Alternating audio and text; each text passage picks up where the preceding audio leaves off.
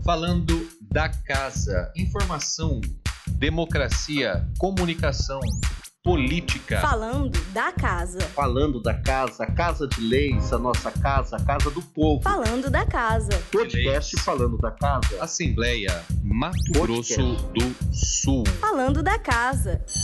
Começa agora mais um podcast Falando da Casa, uma iniciativa da Assembleia Legislativa de Mato Grosso do Sul para os seus seguidores, para os seus ouvintes, para conhecerem um pouco mais sobre a nossa rotina de trabalho da equipe de comunicação da Assembleia Legislativa, mas também de todos os outros setores, para saber o que a Assembleia oferece além da produção legislativa. O meu nome é Paulo Radamés.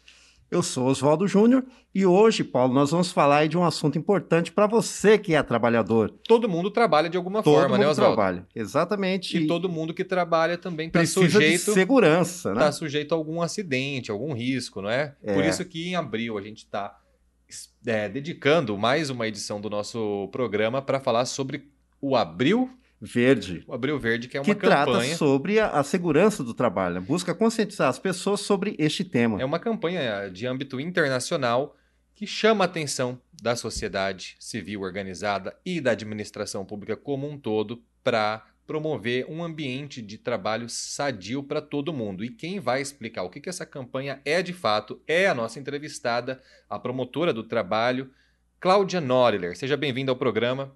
Obrigada, eu que agradeço o convite para participar desse podcast, um formato tão é, interessante, né? E a- é, aproveito para cumprimentar todos os ouvintes do programa. Doutora, o que, que é o Abril Verde?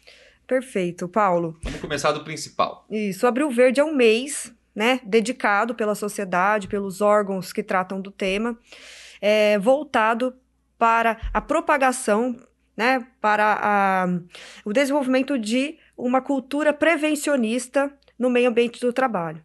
E prevencionista de quê? De acidentes do trabalho e doenças ocupacionais.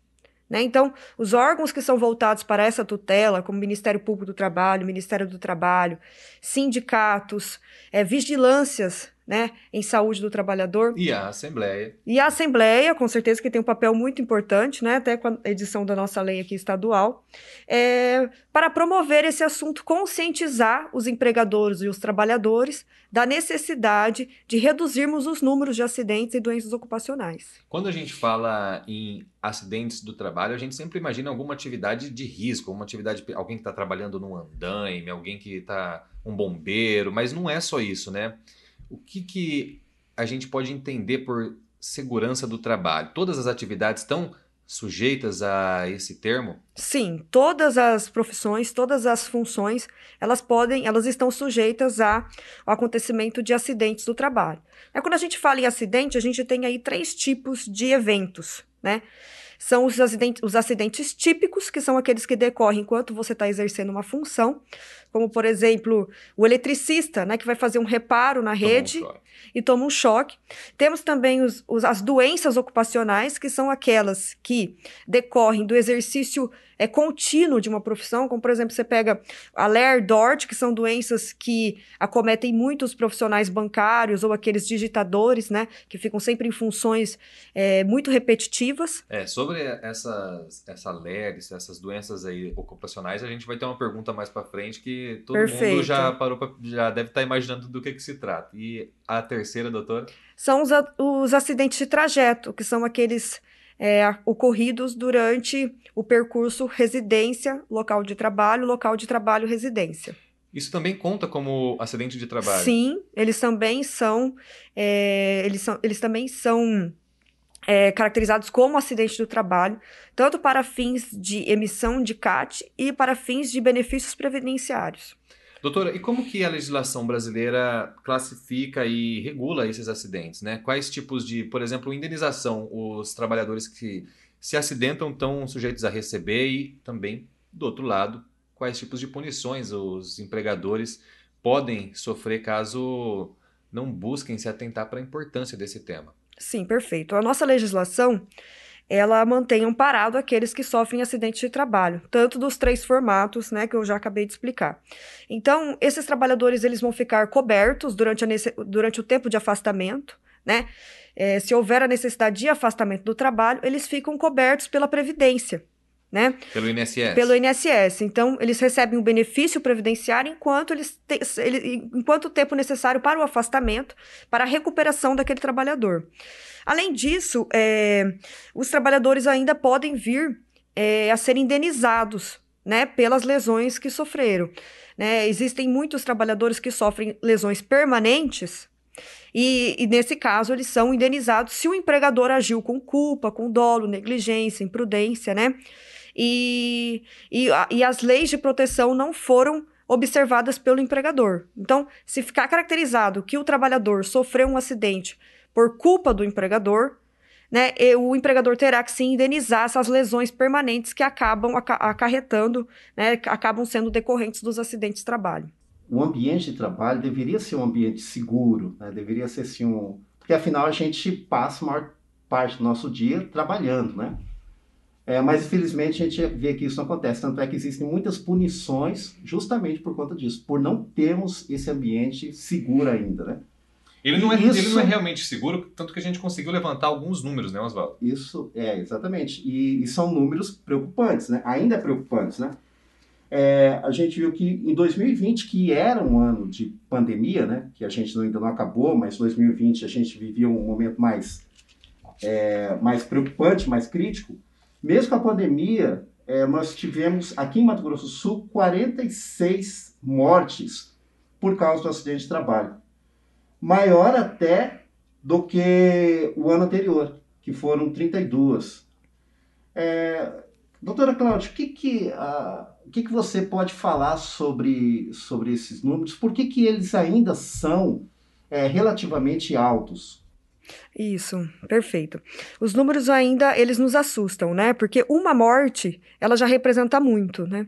Uma morte, ela, ela apresenta danos sociais, danos à comunidade, danos familiares, né? E, inclusive, é, para os cofres do, da, da, no, da União, do nosso Estado porque é, muito provavelmente serão pagas indenizações né, previdenciárias e também o empregador, que terá que arcar com eventuais custos aí é, de indenizações às famílias, né, é, que ficam desamparadas por a morte, pela essa morte desse trabalhador, que na grande maioria são jovens, né, jovens e homens.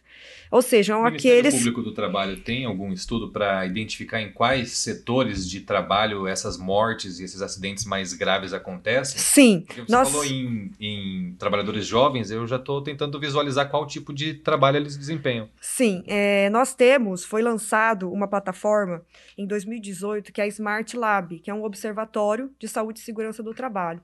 E lá, né, que nós podemos acessar pela internet, Lá nós temos é, um observatório que acaba é, divulgando os números de acidente e dos dados né, sobre esse tema.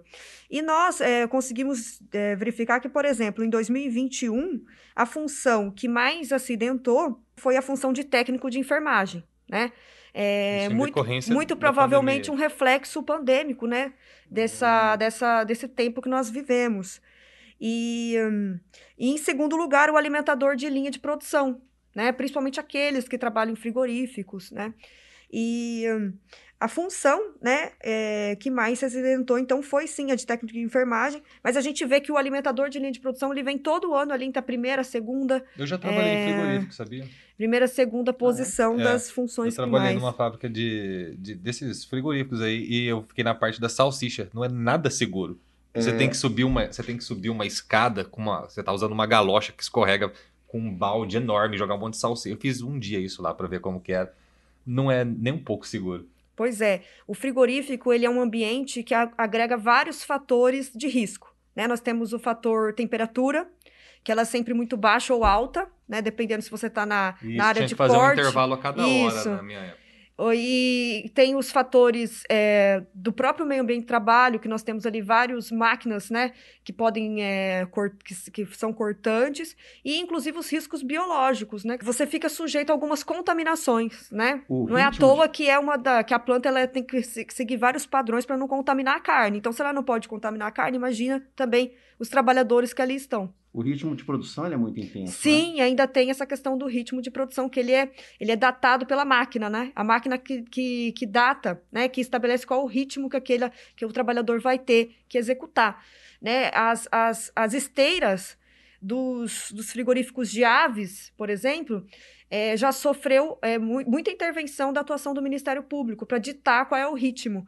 Porque um ritmo muito alto acaba forçando muito o movimento repetitivo, e aí aquece essas lesões de membros superiores, né?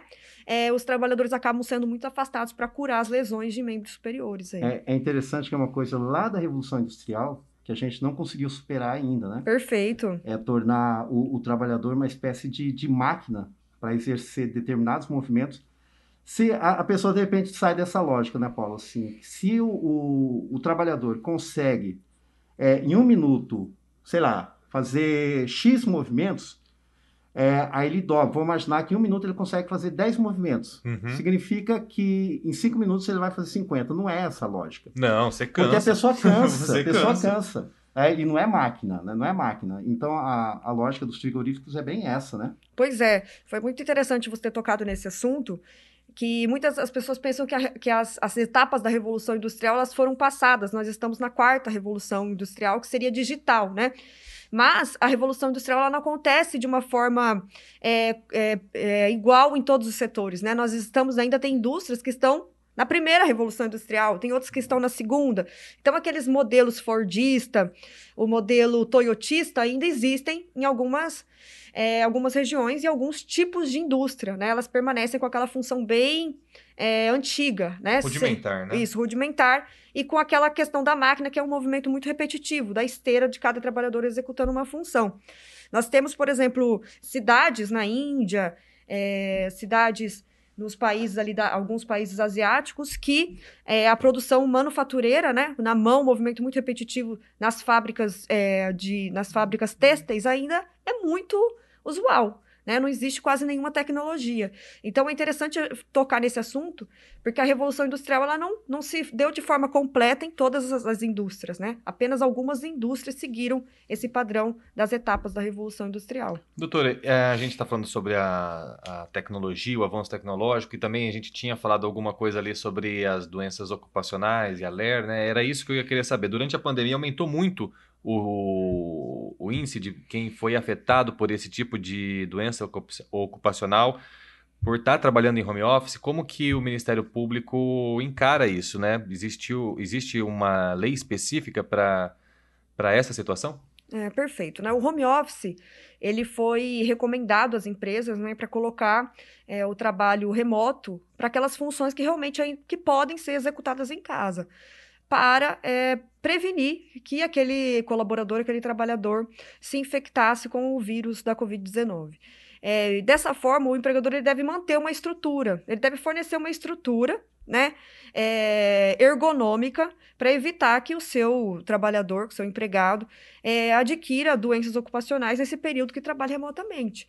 Uma dessas medidas é, o, é qual? É a, limitação da jornada, né? A jornada, por mais que ela seja feita de forma remota, ela tem que ter os seus limites, ela tem que ter os seus intervalos, né? Então não é porque o trabalhador está trabalhando à distância que ele não vai seguir os limites, os intervalos. Que ele pode atender a qualquer hora. Isso. Os empregadores têm já noção disso, da importância de se respeitar isso? O MPT participa né, dessa conscientização dos empregadores.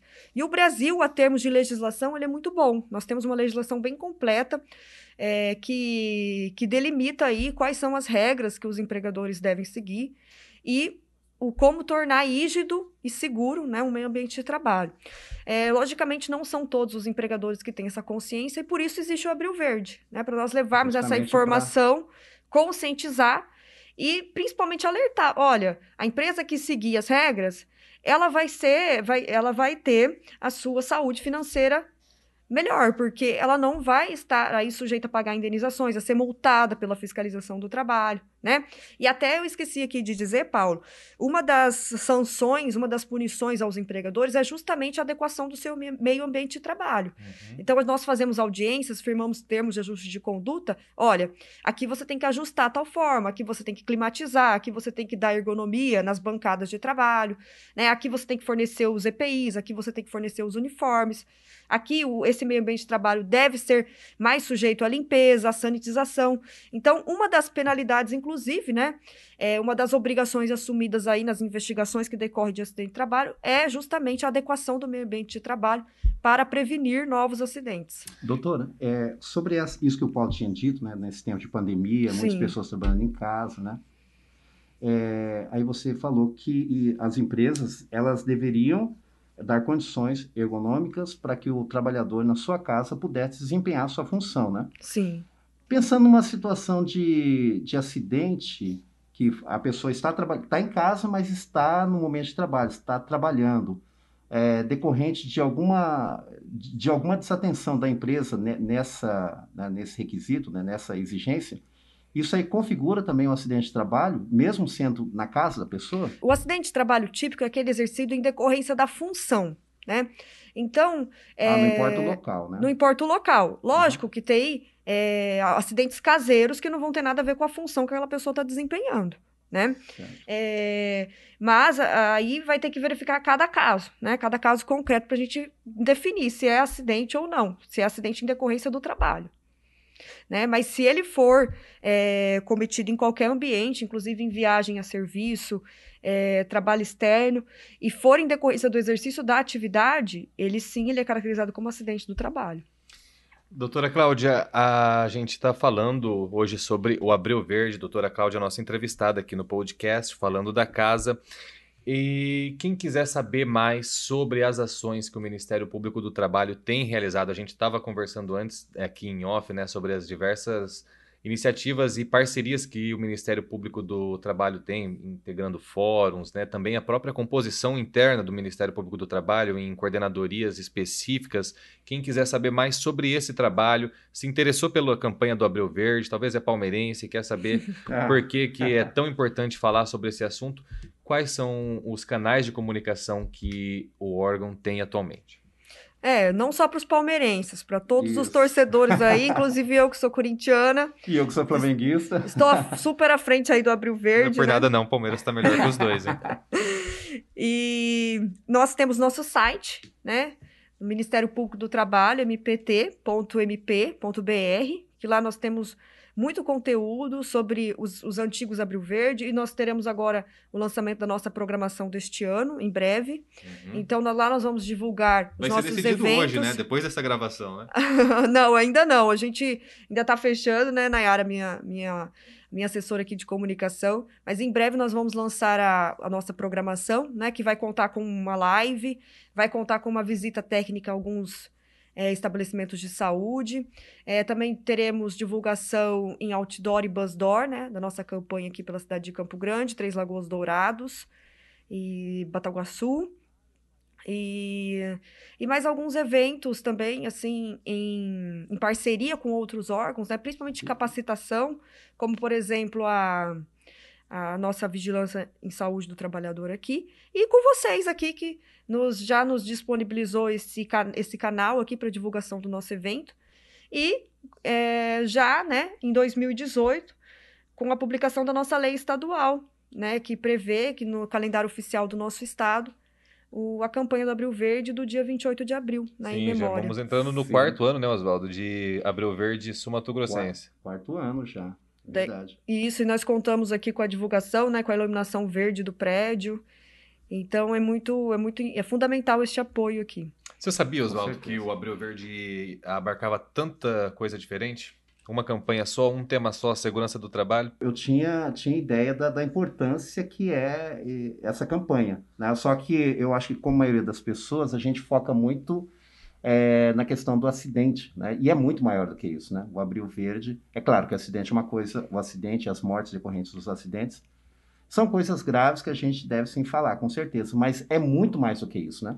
E eu acho que essa conversa ajudou bastante a entender isso, a, a dimensão dessa campanha. É, não, ela mostra como todos esses temas eles estão suscetíveis a, a se transformarem com o tempo, né? Por exemplo, o Abreu Verde nasceu em 1969, né, doutora? Isso, 1969, num acidente, numa explosão de uma mina é, em Farmington, nos Estados Unidos, no estado da Virgínia, e foram, foram vitimados né, com morte 78 trabalhadores. Então lá se vão 50 anos. Nesses 50 anos, o Abril Verde ganhou vários outros novos significados, assim como a própria segurança do trabalho. É, o mundo foi mudando, né? Isso. Em 1948, criou-se a OMS, que é a Organização Mundial de Saúde, né? E ela estabeleceu o dia 7 de abril como Dia Mundial da Saúde. E um dos objetivos da OMS é levar né, o conhecimento para uma saúde plena a todos. Né? Então, lá nós, nós conseguimos, assim, uma definição do que é saúde, do bem-estar de saúde, o que, que é necessário para a saúde, até em questões de saneamento básico, de nutrição, e, inclusive, trazer esse conceito também para o ambiente de trabalho, que é como você disse, né? É onde nós passamos grande parte da nossa vida, né? É verdade. É interessante o Paulo disse 50, 52 anos né, que já faz, né, desde qual é a data mesmo? 1969. 1969. E a gente ainda, depois desse tempo todo, dessas décadas todas, ainda é necessário que se tenha uma campanha para alertar as pessoas é, da importância da segurança no trabalho. Né? Bom seria se não precisasse mais a campanha. É a campanha muito importante, mas bom seria se a gente já chegasse no, né, no nível de, de humanidade que não fosse necessário, que as pessoas conseguissem respeitar as outras, né? É, aquilo que você falou, ainda muitos lugares a gente está lá na primeira revolução industrial, né? É até irônico o filme do Charlie Chaplin chamar Tempos Modernos, né? Isso. A gente É um pensa a clássico. modernidade, né, como uma coisa e, e é algo que a gente não consegue ainda se desvencilhar, né, dessa coisa de, de é, ver no outro uma pessoa e não um objeto para produzir para mim o tempo todo sem sem segurança nenhuma. Isso. É, a- gente passamos por acidentes muito marcantes aqui no Brasil, né? O a, a- a Brumadinho, né? Brumadinho que vitimou muitos trabalhadores, né? é. Mesmo depois de todas essas ações, toda essa conscientização e todas, toda a legislação de proteção, a gente vê um acidente Aquilo de grandes proporções, né? É, o próprio é, acidente que vitimou aqueles jogadores do Flamengo, né? Os Então são lá trabalhadores ali. Ali são trabalhadores. do Urubu. Isso, o ninho do urubu. Então são exemplos de que a saúde e segurança, ela também, ela se, se alarga também para os alojamentos onde esses trabalhadores estão. Nós vemos então que essa, essa tragédia de 1969 ainda se repete muito, né? Como citado o caso do- da, da, da usina de Brumadinho e o ninho do urubu. Né? São trabalhadores que foram vitimados em tragédias né, aqui no Brasil. Obrigada, procuradora, que esteve aqui conversando com a gente. Espero que esse podcast seja bastante útil, que você consiga pensar também no seu dia a dia e no seu trabalho. Um forte abraço, até o próximo podcast. Esse foi o podcast Falando da Casa. Você pode ouvir a gente falando sobre o Abreu Verde no Spotify da Assembleia Legislativa. A gente agradece a sua atenção e audiência. Nos vemos numa próxima. Valeu! Podcast falando da casa. Assembleia Mato Podcast. Grosso do Sul. Falando da casa.